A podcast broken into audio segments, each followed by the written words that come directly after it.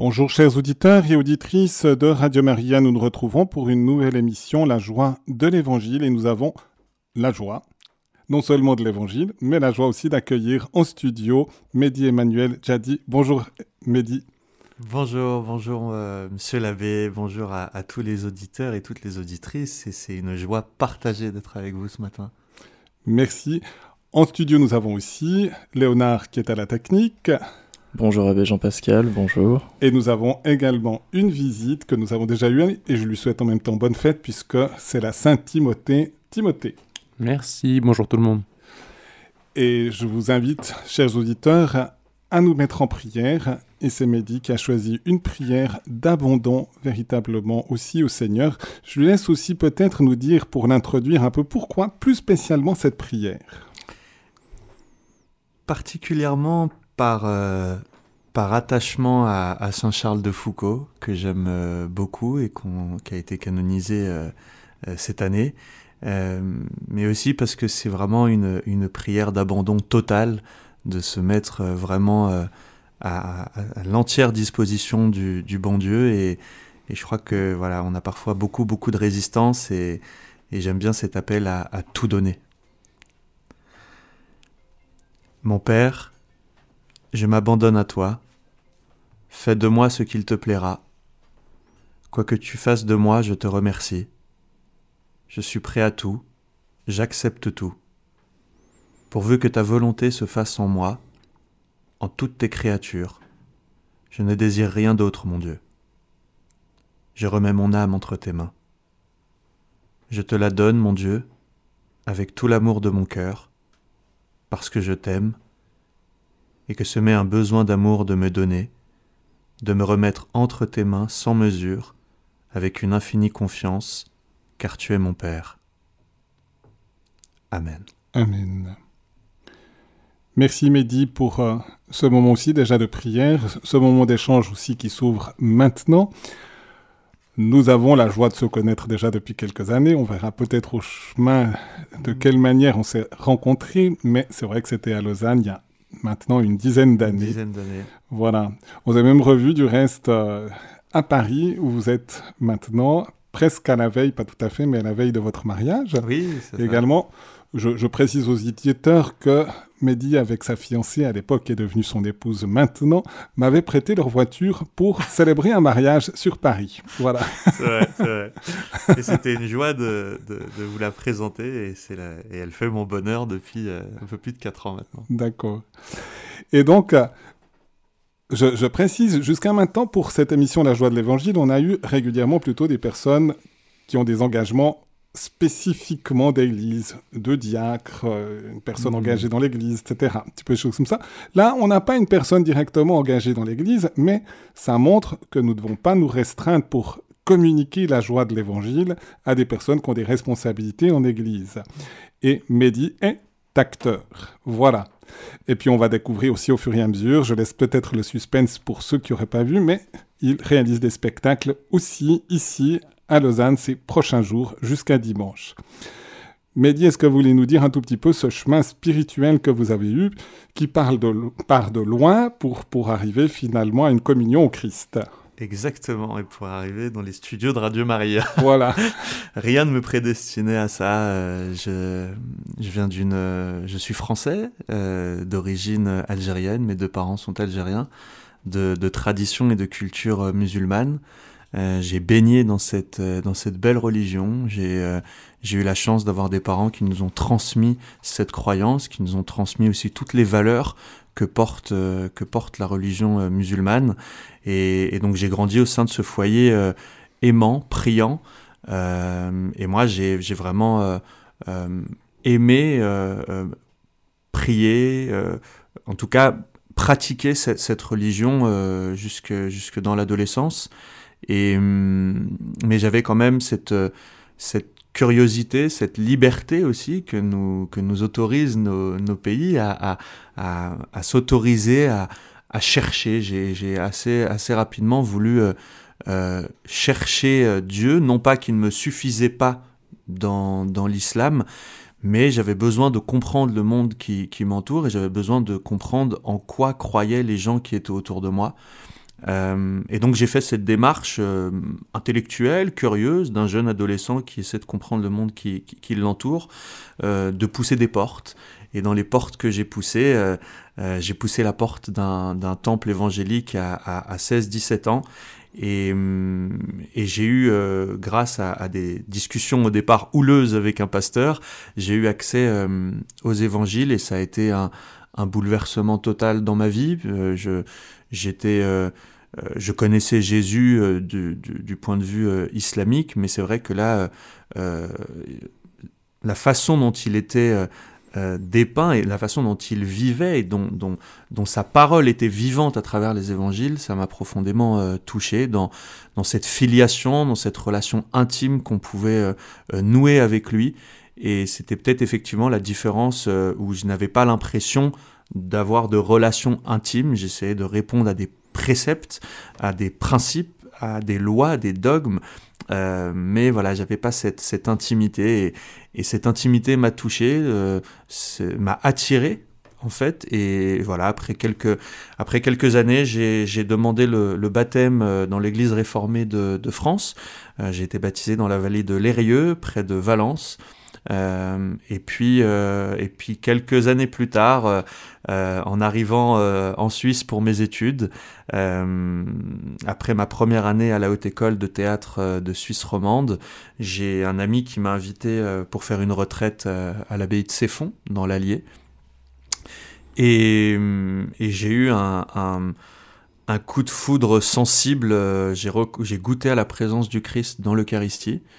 Euh, j'avais l'impression que ce Jésus qui était, euh, qui était mon ami, avec qui j'avais cette relation intime, je le laissais euh, infuser dans ma vie. j'avais vraiment la, plus que la sensation, je ressentais son amour présent dans cette, dans cette hostie. Et à la suite de ça, j'ai demandé mon entrée en pleine communion dans l'Église catholique. Et donc on m'a proposé de faire le parcours de catéchuménat adulte. Et, et c'est à cette occasion que, que je vous ai rencontré, monsieur l'abbé. Euh, vous avez été même mon, mon premier père euh, spirituel euh, euh, qui m'a accompagné, qui m'a éduqué, qui m'a fait grandir dans la foi euh, dans mes années suisses où je devais terminer mes études, des études de théâtre qui n'étaient pas faciles pour plein de raisons. Et, et, en 2013, j'ai fait mon entrée en pleine communion dans, dans l'Église catholique, donc voilà maintenant dix ans.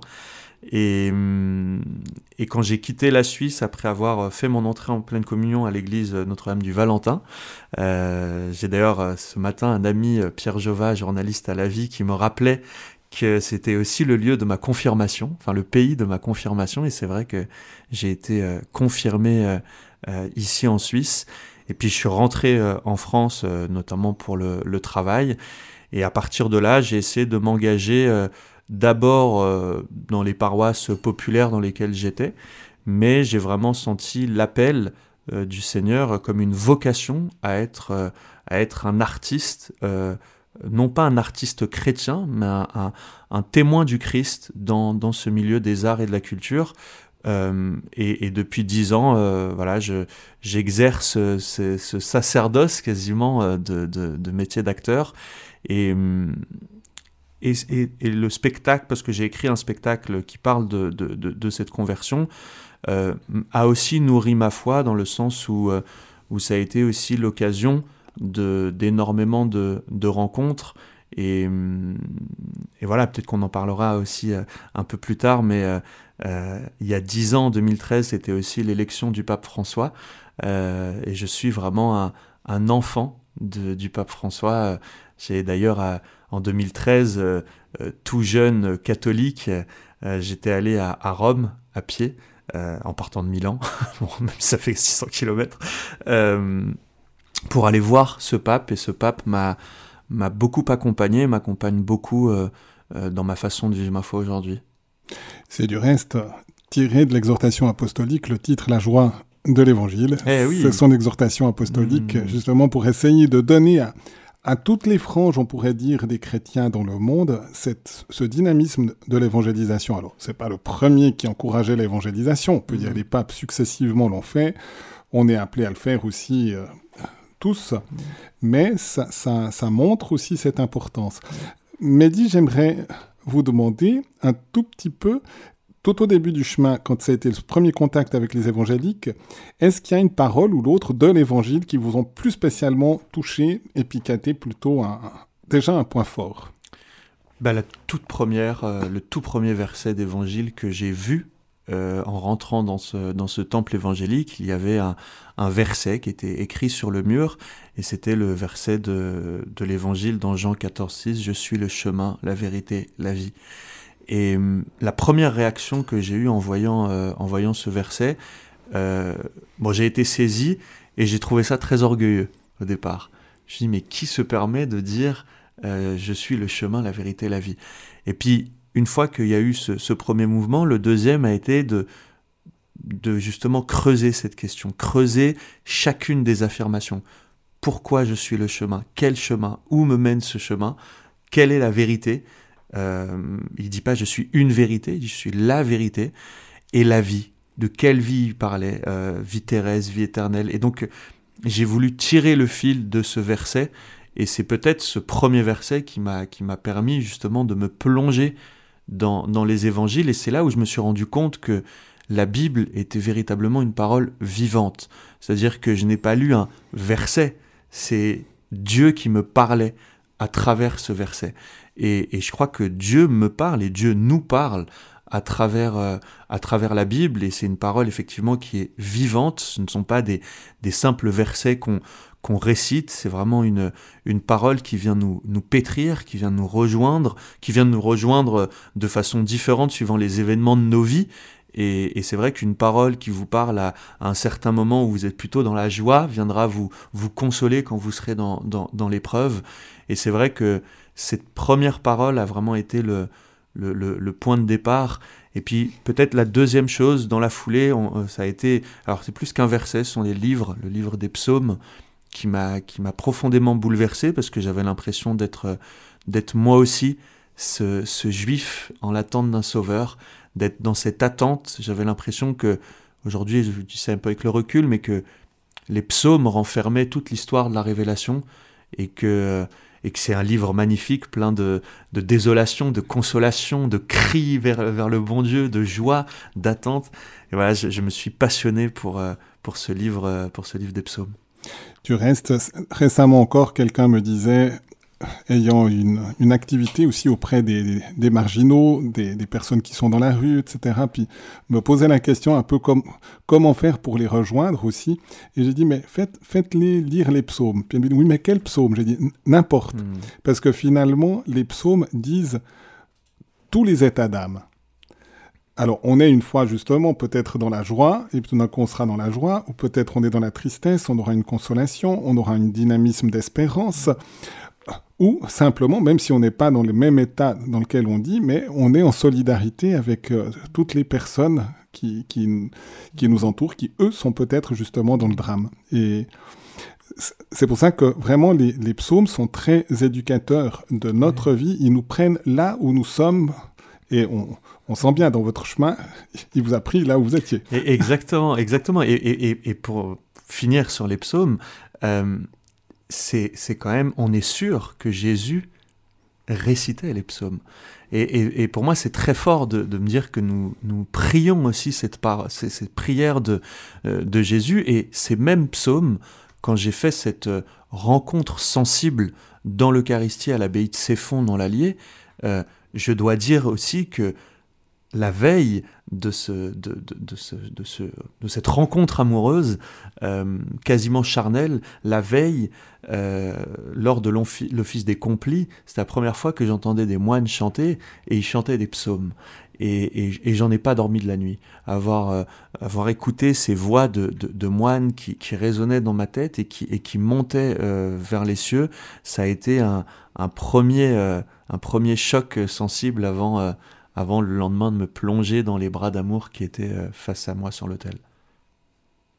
Et c'est vrai que c'est important, on se rend compte, les psaumes, la prière des psaumes, ça a accompagné le peuple d'Israël. Ensuite, Marie la, les a priés mmh. aussi. Elle a enseigné d'une certaine manière dans sa prière familiale à Jésus à prier les psaumes. Mmh. Jésus les a intégrés.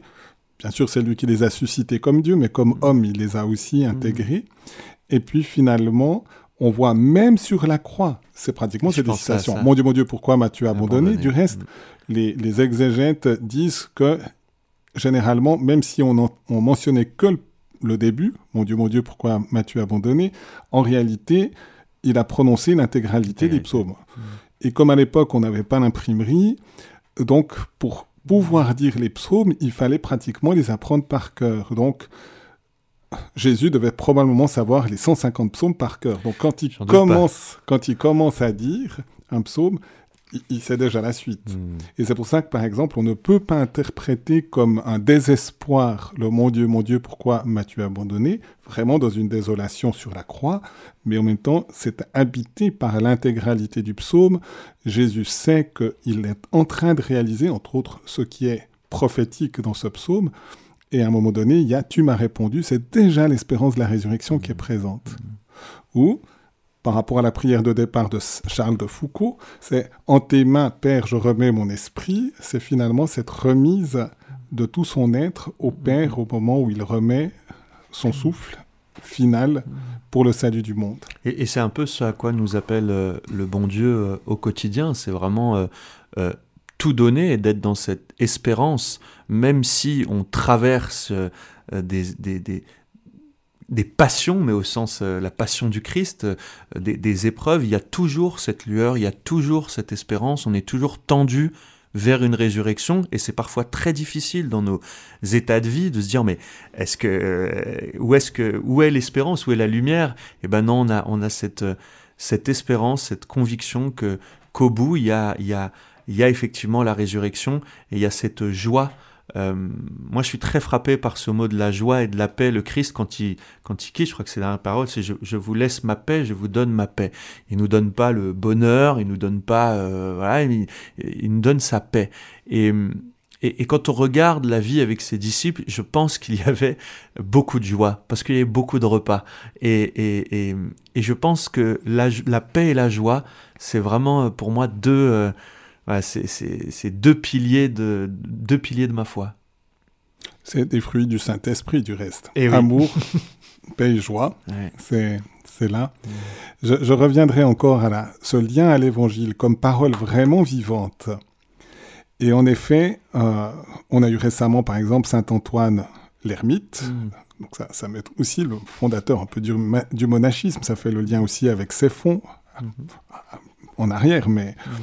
et puis, quand il est arrivé justement à l'église, entendant l'évangile, où, où- où Jésus dit au jeune homme, voilà, après lui avait dit, suis les commandements, mais je le fais, mais il me semble qu'il manque Mm. quelque chose. Je lui dis, ben, va vendre tout ce que tu as, donne-le aux pauvres et suis-moi. Et il a pris vraiment cette parole personnellement pour lui. Mm.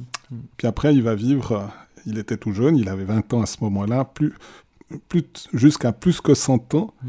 finalement, en suivant le Christ de cette manière-là. Et je pense que parfois même une seule parole, mais reçue en profondeur, peut véritablement nous aider pour, euh, pour toute notre vie. Et là, c'était « Je suis le chemin, la vérité, la vie ». J'aurais envie de dire encore, la découverte de l'évangile, première impression en disant, mais il est orgueilleux. Alors, c'est vrai, soit il est orgueilleux, soit il est Dieu. Soit il est Dieu. Il a de- n'y a, pas vraiment de- de- d'entre-deux. Et puis après, quand on, quand on lit l'évangile, peut-être on se rend compte de l'humilité de Jésus. C'est- cette humilité, cet amour, cette vie donnée pour les autres, c'est c'est c'est vraiment euh, euh, c'est unique dans l'histoire de l'humanité. Moi, c'est aussi ça qui, qui, qui bouleverse mon cœur de jeune homme à l'époque et qui le bouleverse encore aujourd'hui. C'est ce regard d'amour, voir le Christ dans le visage de l'autre et, il n'a fait que ça tout au long de, de, la vie sur terre et, il nous a appelés qu'à ça qu'à vivre, vous ne serez, Sainte Thérèse, vous ne serez jugé que sur l'amour. Il n'a fait qu'aimer du début de sa vie à la fin de sa vie. Il a aimé chacune des choses, chacune des personnes. Il a pris le temps de les aimer et de les connaître. Et, je crois que c'est la plus belle leçon de, de vie, de, de toujours se dire, mais, mais comment je peux aimer l'autre euh, avant toute chose, avant de discuter, avant de débattre, avant de je, je dois l'aimer. Et, et l'aimer, bah, ça passe par justement le, le prendre tel qu'il est, comme il est, et, essayer de rentrer dans son cœur pour voir, euh, pour voir où, est le Christ et, que me dit le Christ. Qu'est-ce que le Christ a à me dire aussi? Euh, Qu'est-ce que cette personne a à me dire du Christ? Et, c'est ce regard d'amour qui, a profondément euh, changé mon regard sur le monde, en fait. C'est d'essayer, avec beaucoup de maladresse et, notre pauvre condition d'homme et de, pêcheur, mais de s'évertuer à porter ce regard d'amour sur, sur, sur chacune des personnes qu'on rencontre.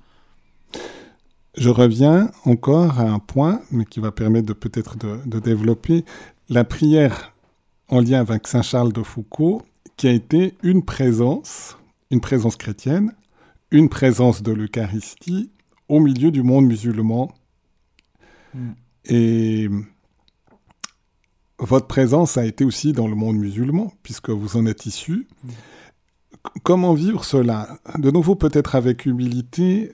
En même temps, on sent que c'est des déchirements. On comprend que ça peut être très difficile pour un milieu familial et les contacts quand quelqu'un euh, qui, était, qui a baigné dans l'islam tout d'un coup se fait chrétien. Est-ce que vous arrivez à nous dire un tout petit peu, c'est peut-être très, très intime, mais comment maintenir un véritable dialogue, un véritable respect mutuel dans cette situation? Parce que on y est confronté. Mmh. On est dans un monde maintenant où il y a une présence musulmane qui est importante en mmh. Occident, et il y a aussi une présence chrétienne qui devient presque minoritaire d'un autre côté. Mmh. On a aussi tout l'aspect euh, des États laïques qui ont un côté positif, mais aussi un côté qui peut fermer. Un peu comment concrètement vous vivez ça?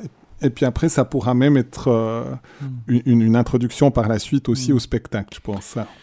C'est sûr que la figure de Charles de Foucault m'a intrigué, m'a attiré. Cette, la présence de cet homme et la présence de l'Eucharistie au cœur d'un monde musulman euh, m'a touché à, bien des égards. Mais je crois que dans la vie de Charles de Foucault, ce qui m'a touché d'abord, et c'est ce vers quoi j'aimerais aller, c'est que d'abord, c'est la foi des musulmans qui l'a touché. Il a même hésité à se convertir à l'islam avant de revenir de son voyage au Maroc. Et c'est à la rencontre de l'abbé Huvelin, lors de, cette confession, qu'il va donner son cœur à, Dieu. Mais, et ensuite, il va aller vivre euh, en ermite en, Algérie avec toujours ce, regard d'amour sur l'autre.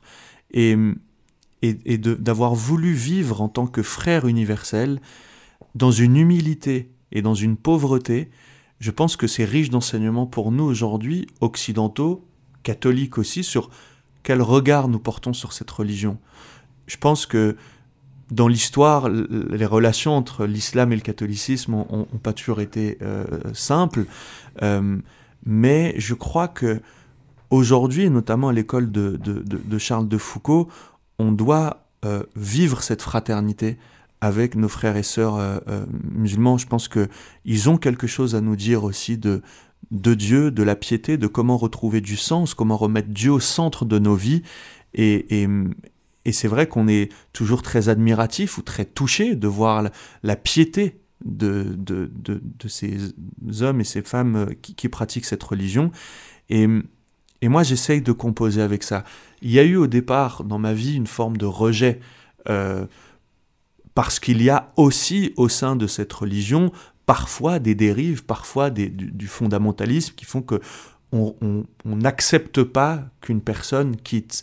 Et, donc, bien sûr que c'est le lieu de tragédie, de lieu de souffrance, de lieu de rupture avec la famille, mais, mais aujourd'hui, j'essaie de réconcilier ces deux parties en moi pour que justement, elles puissent, et notamment à travers mon travail, être le terreau de, de cette réconciliation, de cette, de cette compréhension mutuelle qu'on doit avoir les uns les uns et, les autres. Et j'ai dit ça récemment dans un journal et ça a un peu un peu choqué mais mais mais parce que c'est ce vers quoi j'essaye d'aller petit à petit c'est que je crois qu'aujourd'hui mon cœur est reste ou a toujours été musulman. Ma, mon âme tout mon être est chrétien. J'ai donné tout mon être au Christ mais mais comme j'ai été musulman, j'ai encore, il y a plein de choses qui sont encore en moi et que je ne peux pas euh, nier. Et, donc j'essaye de faire cette, unité en moi et, j'essaye d'être porteur de cette unité, de cette fraternité. Je disais tout à l'heure que j'étais un, disciple du, du, pape François. Alors j'ai moins connu la joie de l'évangile, mais j'ai été euh, euh, bouleversé par Fratelli Tutti et par Laudato Si. Et je crois que cet appel à la fraternité, euh, récemment avec mon épouse, nous sommes partis sur les chemins d'Assise, nous, sommes partis de Vézelay et nous sommes allés jusqu'à Assise à pied.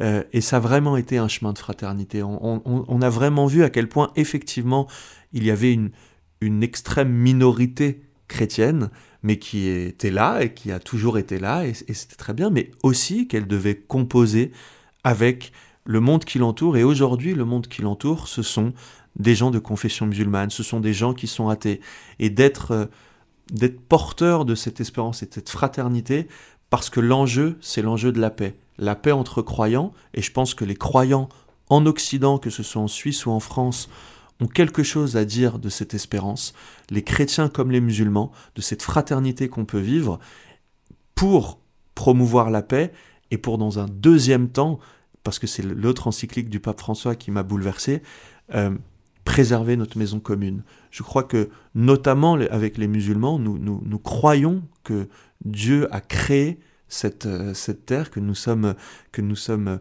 euh, nous devons la préserver et on a ça aussi en commun. Et donc, plus nous plus plus plus, euh, euh,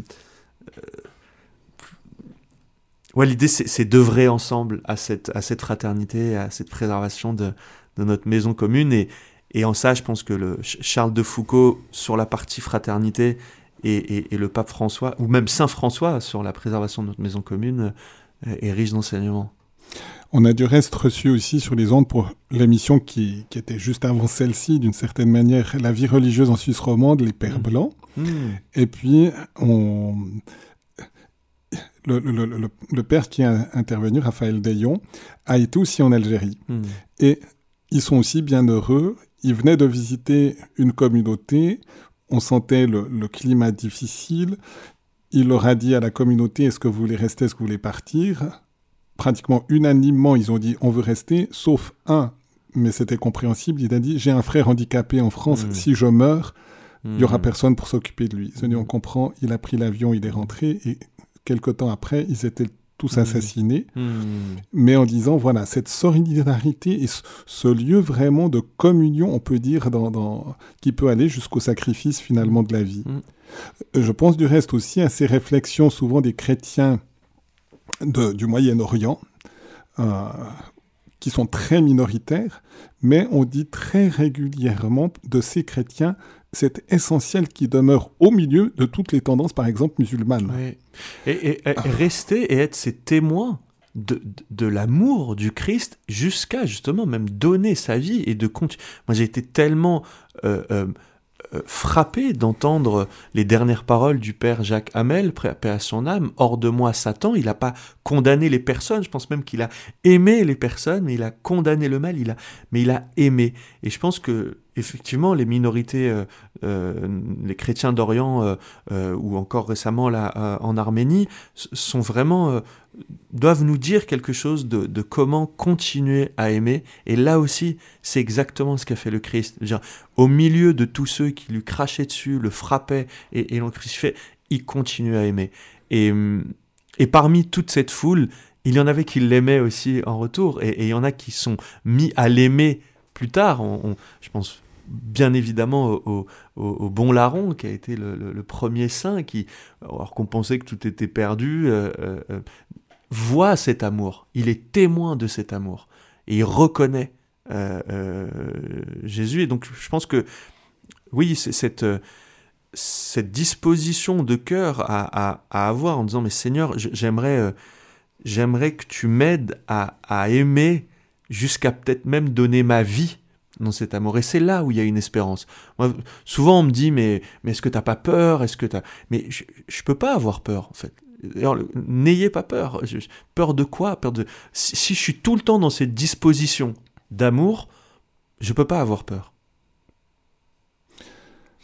Mehdi, je propose une petite pause musicale et je pense que ce qu'on vient d'échanger maintenant est, une bonne introduction au choix musical. oui. de, euh, c'est un ami d'enfance qui s'appelle Nazim Khaled, qui est auteur, compositeur, interprète, et qui a, composé cette musique écrite et, composée, qui s'appelle Philippe peut-être. Et, et c'est et, c'est vraiment une, une, chanson sur le sur l'identité, sur le prénom et voilà, je trouve que ça a du sens pour introduire peut-être le, le, spectacle. Voilà. Et puis je rappelle aux auditeurs qui peuvent appeler aussi s'ils veulent poser une question à Mehdi, voilà, au 021 313 43 90, qu'ils n'hésitent pas. Ça peut être aussi un stimulant en, vue aussi de ce spectacle où nous inviterons cordialement nos auditeurs et auditrices à y participer.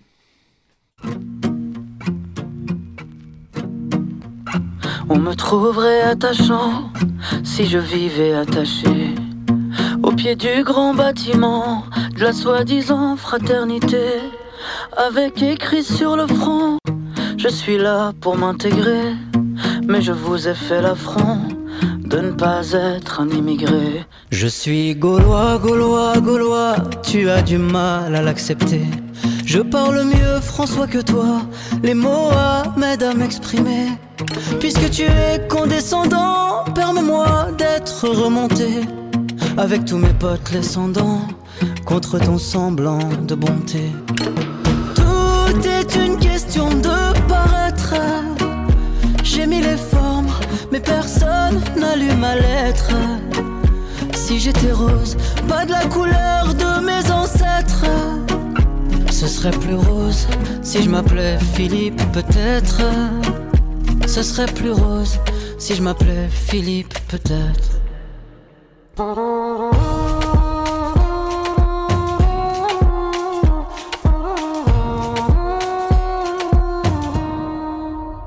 Dans tes cauchemars, tu me dessines avec une bombe à la ceinture. Moi, la seule bombe que j'imagine, c'est cette belle blonde dans ma voiture. Si la justice a de vitesse, je me rangerai pas sur le bas-côté. J'ai plus peur du délit de faciès, j'avance visage décapoté. Si parfois je suis pas diplomate, et je tiens à m'en excuser, c'est que je porte les stigmates de ce qu'on a stigmatisé. J'ai raté beaucoup d'employeurs, pourtant je me suis beaucoup employé. J'ai plus de cœur que de rancœur. Allez, je vais pas larmoyer. Oh.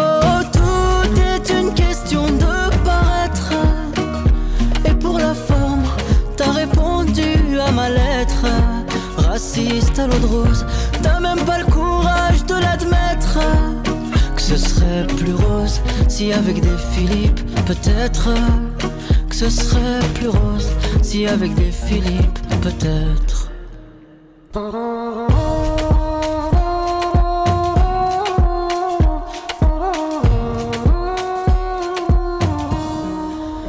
Je serai champion de tennis président d'université.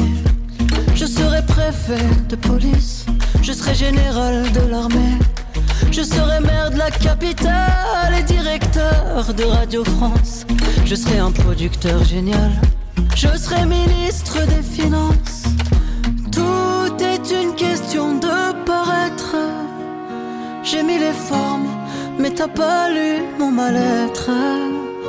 Évidemment, ma chanson n'aurait pas lieu d'être.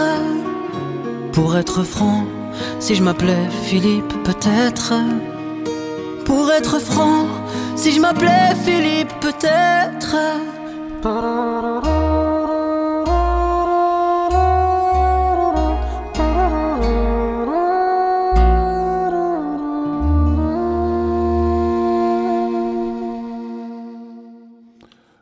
Voilà, chers auditeurs et auditrices de Radio Maria, donc nous sommes dans l'émission La joie de l'évangile avec euh, Mehdi Emmanuel Djadi.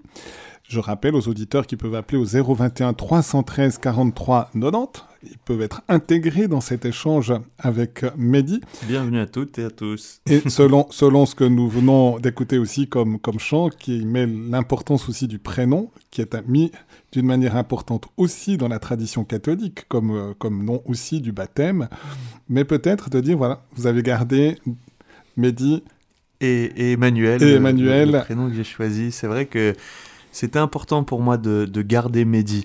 bien sûr que je suis né de nouveau dans le Christ, une nouvelle identité spirituelle, et, d'ailleurs, le choix du prénom témoigne de ça. Emmanuel, Dieu avec nous, la différence majeur avec, euh, avec l'islam. Là, c'est un Dieu qui est avec nous, qui est même en nous. Et donc, ça avait un sens très fort de prendre le prénom Emmanuel, mais de garder Mehdi. Euh, et, et, et, même, même à l'état civil, surtout de garder Mehdi, de ne pas rajouter euh, Emmanuel, parce que Mehdi, c'est aussi le, le prénom que, que m'ont donné mes parents, qui est le fruit aussi d'un héritage, d'un héritage musulman. Euh, on disait tout à l'heure en antenne que c'était le, voilà, c'était le prénom d'un, d'un grand-oncle de ma maman qui est décédé en pèlerinage à la Mecque. Et Mehdi, Mehdi en arabe, avec le H avant la lettre D, veut dire le bien guidé par Dieu.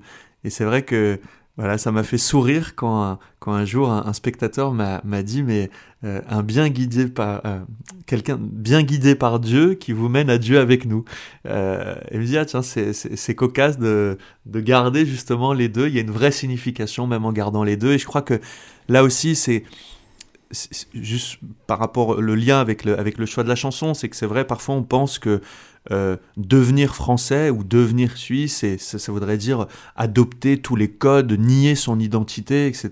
Et je crois que c'est pas chrétien de, de, penser ça. Catholique veut dire universel et, et, on peut euh, tout à fait garder euh, sa culture, euh, euh, sa langue, et, pour autant euh, demeurer chrétien, en témoigne la diversité qu'il y a au Saint-Sépulcre. Pour, pour celles et ceux qui y sont allés, on voit cette, cette diversité de culture et, et, de langue. Et, voilà, bah, c'était important pour moi de, de, garder le prénom qui, qui est d'ailleurs la porte d'entrée au spectacle, mais, mais, mais on y reviendra. D'accord. J'ai une question, parce que je n'ai pas fait ascension avec à 100%. Est-ce qu'entre Mehdi et Emmanuel, il y a le trait d'union ou il n'y a pas le trait d'union? Ah, j'ai mis le trait d'union. D'accord. Parce que ça permet de voir juste? Ouais. Et, et, et, alors, les auditrices et les auditeurs ne peuvent pas le voir, mais j'ai dans mes mains un, un petit morceau de bois qui s'appelle le trait d'union et qui m'a été euh, offert par un ami moine de ses fonds et qui m'a dit voilà c'est un peu plus discret qu'un chapelet, euh, ça fait moins euh, la grenouille de bénité à certains moments. Et il me dit c'est toujours une façon de, de tenir la main de Marie qui nous mène à Jésus mais surtout d'être relié entre nous. Donc le trait d'union a du sens et dans mon prénom et dans ma vie. Mehdi, est-ce que vous pouvez nous dire un peu très concrètement avec euh, une vie, je pense, un peu trépidante quand même, avec euh, ce rôle d'acteur, de tout ce, qui, tout ce que ça implique aussi. On y rentrera peut-être aussi concrètement, mais comment vous arrivez à concilier cette fois-ci, à garder de nouveau un trait d'union entre hmm. profession et puis finalement votre foi catholique, hmm. vos responsabilités aussi de, de, mari.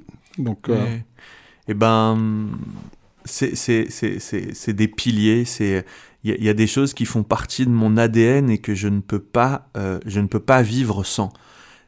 Premier pilier, ma femme. C'est vraiment, euh, c'est celle qui, c'est mon chemin de sanctification, c'est elle qui me mène à mon salut, celle qui m'apporte un équilibre de vie. Je vois le Christ dans son visage et, et, et, elle m'aime d'un amour et je l'aime d'un amour où, je me dis mais on est aimé de Dieu encore plus fort que ça. donc c'est donc ma femme c'est vraiment mon, mon, pilier, mon rocher, mon roc, celle sur qui je peux m'appuyer, me reposer, celle qui me console. Donc c'est elle nourrit ma foi chrétienne euh, au quotidien. Elle me permet d'être fidèle, elle me permet d'être d'être aimant et, c'est vraiment le plus beau cadeau que le bon Dieu m'a donné pour, euh, pour vivre ma foi. Après, très concrètement, euh, dans les autres piliers, c'est l'Eucharistie et la confession. C'est donc la messe tous les dimanches euh, et la confession régulièrement parce que l'un ne va pas sans l'autre.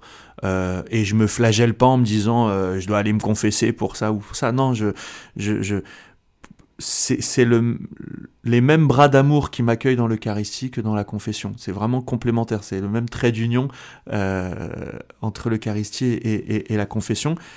Et puis, dernière chose, parce que c'est vrai que j'ai moins le temps, par exemple, de lire euh, la Bible, j'ai moins le temps de, euh, de, de, prier, voilà. Mais, mais j'essaye de, dans les rencontres, justement par rapport à mon métier, d'avoir toujours un peu mes antennes et de me dire que ferait Jésus à ma place euh, quelle parole, quel acte. Donc c'est un peu dans ce quotidien-là que j'essaye toujours de, lui donner, de lui laisser une place, et après d'essayer euh, ben voilà, de, rendre grâce. Euh, J'aime énormément l'office des complis en fin de journée, et puis lui confier ma journée le matin. Pas tous les matins, pour être tout à fait honnête. on, va peut-être rentrer un peu plus concrètement aussi dans le spectacle, dans, dans ce que vous avez voulu manifester. Ouais, ouais, ouais. Titre Coming Out, déjà, un peu titre euh, un peu provocateur. Ouais. Mais qui, qui, révélera, je pense, aussi certains éléments. Ouais, bien sûr. C'est sûr que le choix du titre était, était particulier. Appeler son spectacle Coming Out en parlant d'une odyssée spirituelle, c'était osé. Mais c'était un choix réfléchi. C'était un choix réfléchi parce que justement, c'était un peu l'affirmation d'une identité spirituelle après l'avoir gardée cachée pendant, pendant des années. Euh, mais je me suis senti aussi euh, très solidaire des personnes euh, issues de la communauté LGBT. Alors, j'aime pas dire issues de la communauté LGBT, parce que là, je parle de personnes, en tout cas les gens que j'ai rencontrés, où en fait, on, on où j'avais l'impression de vivre les mêmes choses. Quand, quand, quand, elles font leur coming out, quand moi j'ai dit que j'étais chrétien, on a été en proie aux, mêmes menaces, aux mêmes rejets, aux mêmes incompréhensions. Alors, en plus, parfois, pour eux, parfois plus durement, parce que eux, ils sont jugés pour ce qu'ils sont, ou rejetés pour ce qu'ils sont, moi, pour les choix que j'ai faits. Alors aujourd'hui, je pourrais dire c'est aussi pour qui je suis, parce que c'est vraiment mon identité. Mais, mais voilà, c'était une manière aussi de me, de me sentir solidaire et par cet effet-là, de montrer aussi qu'il y avait une problématique de toute façon générale, c'est quand vous assumez quelque chose, forcément ça crée, des remous.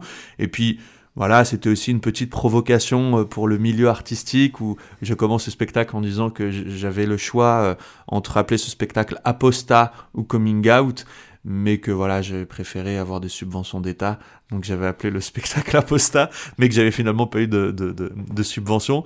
Euh, mais voilà, c'est l'idée de, raconter cette histoire sur scène, c'est pas juste euh, faire une thérapie ou parler de moi, c'est je commence ce spectacle euh, à ma naissance quasiment, et on, file comme ça jusqu'à mon mariage, et c'est toutes les rencontres que j'ai fait de croyants ou de non-croyants qui disent quelque chose de la France, de la Suisse, de, de, de cette de ce modèle en fait qu'on a choisi de vivre ensemble. Et, et, donc je raconte toute cette odyssée euh, spirituelle qui m'a mené effectivement de l'islam au catholicisme, ça c'est un des fils rouges, mais il y a aussi un autre fil rouge, on suit l'itinéraire d'un, d'un jeune issu d'un quartier ouvrier euh, qui va euh, essayer de trouver sa voie, d'abord en faisant un peu des bêtises et tout ça, mais, mais qui va trouver sa voie par, par l'art et le, le, cinéma et le, théâtre. Et, et donc je donne la parole à, tous ces personnages et aussi je mets sur scène, euh, je rends euh, je rends hommage à la spiritualité.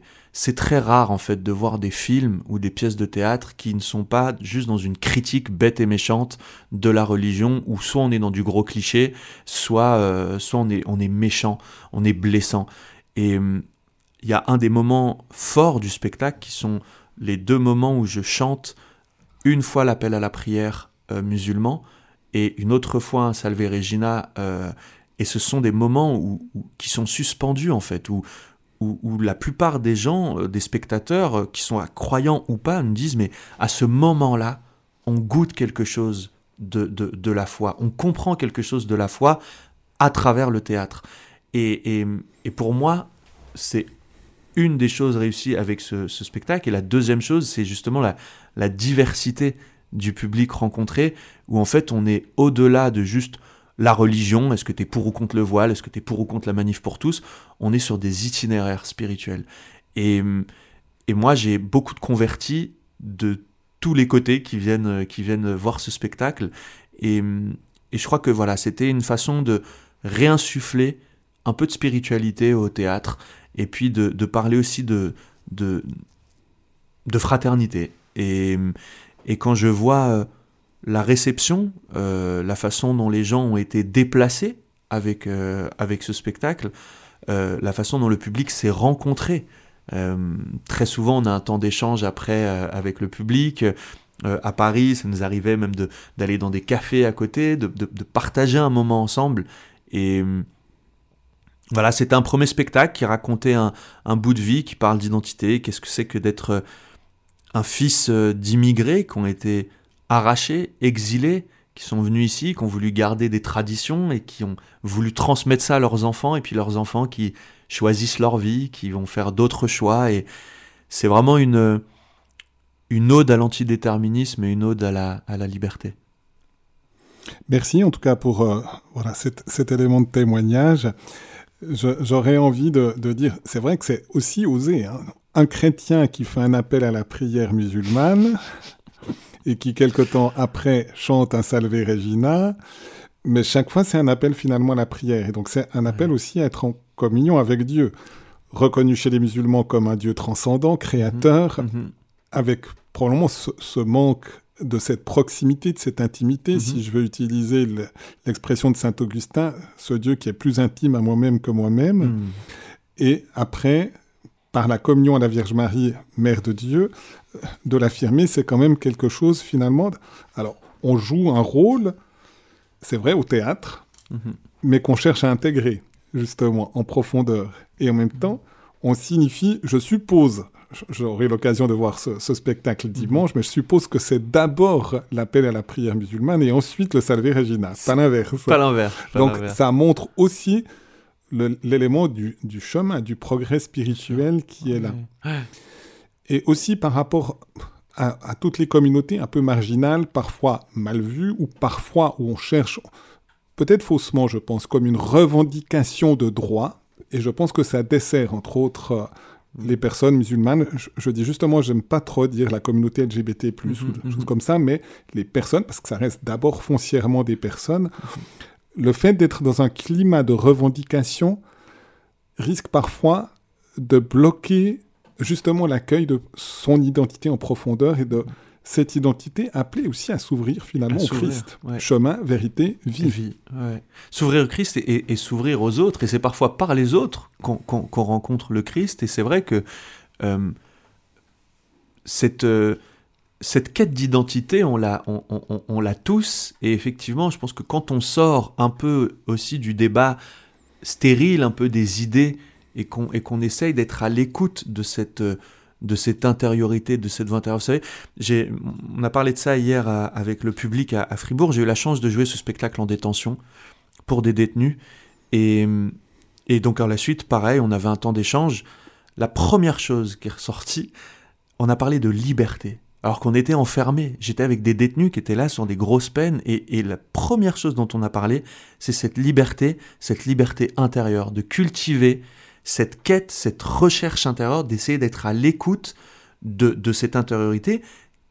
Et quand on écoute, si on veut vraiment écouter cette voix au, fond, on entendra le Christ. Et parfois le Christ, on l'entend dans le silence. Il n'est pas là à, c'est pas une petite voix qui vous chuchote quelque chose. Il peut parfois, mais mais mais cette liberté intérieure, cette, cette, cette disposition de silence à avoir pour, pour voir ce à quoi je suis appelé et, à quoi m'appelle euh, m'appelle Dieu. Et, et déjà, si on essaye d'être dans cette attitude-là, on est bien au-delà de tous les, débats euh, stériles ou les débats d'idées ou l'incompréhension des autres. On, on, est tourné vers soi pour mieux se donner, euh, se donner aux autres. J'aurais encore envie de rebondir un peu, peut-être en corrigeant, mais... Oui, oui, bien sûr, bien sûr. Je parle sous votre contrôle. Le, contrôle de mon premier père spirituel, quand même. non, ce que, ce que je pense, c'est, plutôt que de dire le cœur est musulman, l'âme est chrétienne, j'aurais envie de dire mes gènes ah. sont musulmans, parce que le cœur... Ça reste le sanctuaire de la conscience, c'est le lieu finalement de cette visite qui est très proche finalement de l'âme aussi mmh, d'une certaine mmh, manière, mmh. mais qui montrerait peut-être plus foncièrement qu'on intègre vraiment son, son, identité, on pourrait dire génétique d'une certaine manière, même si c'est pas c'est pas non plus tout à fait exact parce que euh, être musulman c'est pas d'abord une question de gène. oui, bien sûr, mais mais c'est vrai que c'est euh, c'est intéressant ce que vous dites parce que euh, on le voit aussi avec les personnes de confession juive qui deviennent chrétiens. Et on a eu tous ces débats avec Saint Paul, euh, et, on se rappelle aussi ses paroles, il n'y aura ni juif ni chrétien, c'est, on, fait partie d'une seule même unité, mais effectivement on a euh, des, des, des, gènes, on a des, des, héritages, on a des cultures, et, et c'est vrai que ça doit nous interroger sur comment petit à petit continuer à faire avancer ce dialogue islamo-chrétien, parce qu'aujourd'hui on est beaucoup plus capable de d'interpréter ou d'interroger parce qu'il y a aussi une, destinée commune dans le, dialogue judéo-chrétien, mais comment continuer ce travail qui est très récent, parce qu'en fait c'est très récent le dialogue islamo-chrétien, comment interpréter aussi euh, l'idée de ce peuple qui a été béni par Dieu, euh, fils d'Abraham, Ismaël, qui, a été béni par Dieu, et comment ben, les personnes qui auraient été bénies par Dieu en étant musulmans, en donnant leur foi au Christ, est-ce qu'on dirait d'eux, comme on dit que certains sont judéo-chrétiens, est-ce qu'on dirait qu'ils seraient euh, musulmano euh, ou historico-musulmano-chrétiens? Mais je pense que c'est très laboratoire tout ça, parce que c'est très récent. On a moins, même si de tout temps il y a eu des conversions de l'islam au christianisme. et en même temps, peut-être qu'on a perdu pendant même plusieurs siècles un véritable dialogue entre mmh. chrétiens et musulmans, mais je pense, on va fêter dans, deux jours Saint Thomas d'Aquin, ah. on lui doit la somme contre les gentils. Alors, c'est pas une somme contre quelqu'un, mmh. mais c'était plus de 1000 pages tassées dans le dialogue avec l'islam. Mmh, que, que, Saint Thomas écrit vraiment cet ouvrage pour montrer, manifester la foi chrétienne en essayant de se mettre finalement dans les gènes hmm, hmm. d'un musulman hmm. aussi pour, pour lui manifester ça. On arrive gentiment au terme. Eh Mehdi, est-ce que vous pouvez nous dire quand même un peu les, les spectacles? Hier, j'ai du reste déjà eu des échos positifs. Hier, euh, tout de suite après le spectacle, j'avais un message en me disant il faut absolument que vous alliez voir le, le, le spectacle. J'ai dit oui, c'est prévu. Ouais, ouais, c'est, j'ai la joie de rencontrer euh, des personnes euh, qu'on a en commun. Et, et voilà, je, c'est vrai que je, bah, je suis venu en Suisse pour le jouer à Fribourg hier. C'était une très belle salle et un très bon public. Et on espère avoir un, un tout aussi beau public à, Lausanne, à l'espace des, des terreaux, euh, à partir de ce soir 19h jusqu'à dimanche. On joue euh, jeudi, vendredi, samedi et dimanche. Euh, généralement, je refuse de, de, travailler le dimanche, mais là, vous m'autorisez quand même. je, serai, complice puisque mais oui, parce que vous serez là, vous serez là dimanche. mais vous, en tant que spectateur, ce sera notre récréation. En tout cas, voilà, si vous voulez passer un, un, un bon moment, euh, rire parce que ça nous fait du bien de rire dans une période qui est un peu, euh, qui est un peu morose et, mettre un peu d'espérance aussi euh, pour des chrétiens qui, voilà, qui sont aussi un peu malmenés ces temps-ci et, et, ça fait du bien d'avoir voilà, d'avoir aussi euh, ces, témoignages au-delà du mien, mais je pense euh, au film de Gad Elmaleh, Reste un peu, je pense à tous ces signes d'espérance, Radio Maria qui, qui, en est un, signe d'espérance, parce que y a, je parlais tout à l'heure avec, euh, avec un des jeunes de la radio, il me disait, il y a, y a tout à faire, et c'est génial, et, et, et, voilà, c'est vrai que c'est beau, et d'ailleurs je vois Radio Maria, chemin d'espérance, on est vraiment dans le... Ça, m'est venu le thème, donc le, la, la devise, au berceau, c'est-à-dire au lieu de baptême de Saint Jean 23. Ah Chemin d'espérance. Chemin d'espérance. Et eh ben, qui, qui prie pour, euh, pour nous et pour, euh, et pour cette belle radio. Et je propose, Mehdi, qu'on termine encore par une prière de communion à la Vierge Marie, qui est justement la prière de, de, de conclusion de l'exhortation apostolique La joie de l'Évangile du pape François, qui vous est justement cher. Et puis, on peut justement eh bien, la prier ensemble en nous confiant à l'intercession de la Vierge Marie, en confiant aussi à Marie ce dialogue entre chrétiens, musulmans, juifs, les grandes religions monothéistes, et même le dialogue avec euh, le monde de la culture et, du théâtre, du cinéma, qui a besoin de cette présence aussi du Christ. Parfois, on croit que être conduit au Christ va fermer ces, possibilités de la culture, alors que, comme le disait aussi Saint Jean-Paul II dans son discours d'ouverture en disant N'ayez pas peur, n'ayez pas peur d'ouvrir non seulement les régimes politiques, mais aussi le monde de la culture au Christ. Il ne gâte rien, il restaure tout. Amen.